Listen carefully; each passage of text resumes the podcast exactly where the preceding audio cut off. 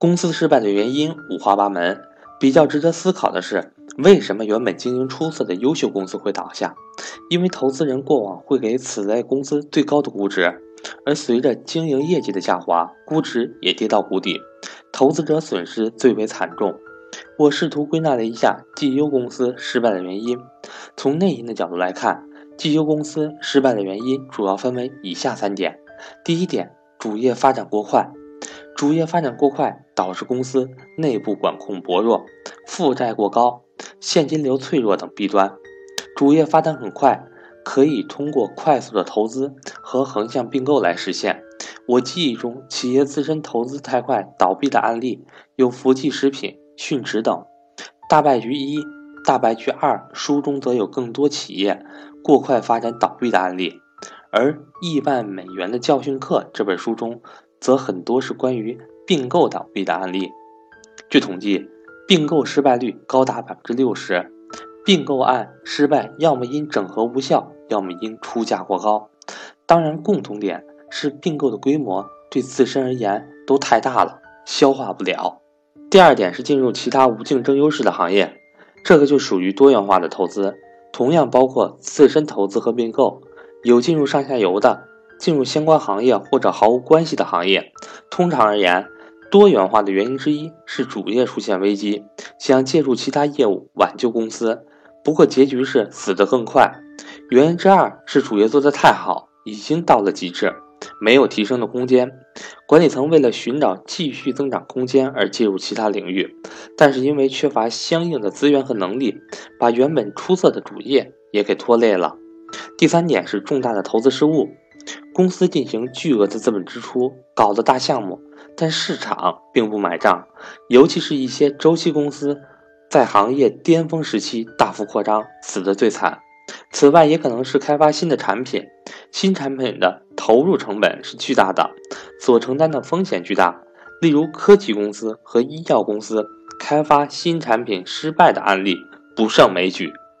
而从外因的角度来看，公司的失败原因主要有。第一，消费者不再喜欢该公司的产品。随着社会发展和人们偏好的改变，公司提供的产品仍然非常出色，但就是不受顾客的青睐。例如，福特生产的 T 型车，因为车型单一、流水线生产、生产成本低，在汽车稀缺、价格高昂的时代大受欢迎。可是，当人们收入升高，市场开始偏爱有风格的造型五花八门的汽车时，而福特汽车为把被淘汰车型的生产成本降至最低，所付出的巨额投资，在此时就会变成了顽固的障碍，使得福特公司的战略调整面临极大的代价。类似碳酸饮料和油炸食品的产家，也面临人们食品健康意识提升和人口老龄化的消费偏好变化的风险。第二点外因主要是因为技术变革。《创新者的窘境》一书中介绍了诸多企业因技术变革产生的新产品替代了老产品而失败的案例。概括来说，原先领先企业目光是放在已有市场和客户需求上，在突破性技术上的评估体系也是按原有市场的评估体系来评估。可哪知道突破性技术往往用于新市场，新客户的诉求点根本与原有客户不一致。由于评估得不到通过，领先企业仍然将主要资源投入到原有市场。此外，原领先企业的组织架构都是按原有市场来设定的，未必适用于新市场，这也导致落败的原因。原领先企业要想在突破性技术时代还要处于领先地位的方法，主要是设立新的公司，与原公司在人员、组织架构、资源方面隔离。甚至容忍新旧两家公司产生竞争。数码相机最早由传统的相机厂商柯达发明，可是发明之初，数码相机成像差，无法比拟成熟的胶卷相机，而且柯达原先商业模式为卖相机和卖胶卷，数码相机的诞生显然会冲击胶卷的销售，使得公司失去重要的利润来源。公司评估后，仍然选择以传统的胶卷相机为主。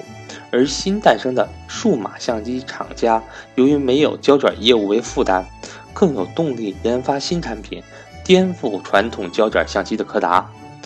后来数码相机技术越来越先进，柯达见大事不妙，但想要追赶已经不易。而在消费者心中，数码相机的代名词早就是别的厂商。由此可见，革命最难的是革自己的命。而苏宁电器也是这样的案例。苏宁原先是大牛股，目前面临数码产品网络销售的趋势。即便苏宁自己也开发苏宁易购网上商城，可是仍然面临着线上线下竞争的困境，左右手互搏的滋味不好受。科技类公司虽然增长速度一时炫目，但是谁都无法保持始终的领先。而第三点外因，则是因为竞争对手更强。很多时候并不是公司自身不够优秀，而是竞争对手更强。例如，沃尔玛打败了凯马特，由于产业的区域转移，某些区域的某些行业更有优势。例如，日本汽车公司打败了美国汽车公司，中国的纺织业打败了美国的纺织业。目前，互联网行业网络效应更为突出，许多细分行业竞争到最后，只会有一家存活，然后拿走全部的市场份额。在这一过程中，会倒掉无数的中小公司，所以现实中没有公司十全十美，或多或少都存在着缺陷。看投资者怎么在利空因素和利多因素中平衡和选择。投资者需要避免股价变动对公司判断的情绪影响，客观看待公司。不是说股价表现好、业绩好就觉得公司有多优秀。股价表现烂时，或者业绩烂时，公司就有多差劲儿。公司的发展受到包括宏观经济周期、行业发展阶段、自身竞争优势和其他造成因素等多重因素的影响。公司的成功是自身实力、环境、机遇等多种力量共同作用的结果，既有必然因素，也可能是偶然因素。我们最好。能抓住影响公司长期发展的主要因素，避免无数短期干扰的噪声因素。在分析公司具体细节问题时，希望能够做到见微知著，而不是一叶障目。我是格局商学院的班主任韩登海。从即日起一直到二零一七年十二月三十一日晚十二点，凡报名投资理财班的新同学，均可获得一份学习礼包。加原 MBA 班必读材料一份，以及价值一百三十八元的黔西私房美酒一瓶。凡报名或升级家庭资产配置班及高级班的学员，都可获得一份学习礼包，加原 MBA 班必读材料一份，价值三百元的小米 AI 音箱一台，以及格局之前职业规划模块的付费课程，助力你的职场发展。格局正式课程。从一八年一月一日开始，全面停止招收学员两个月，课程继续安排，但不会接受新学员的报名。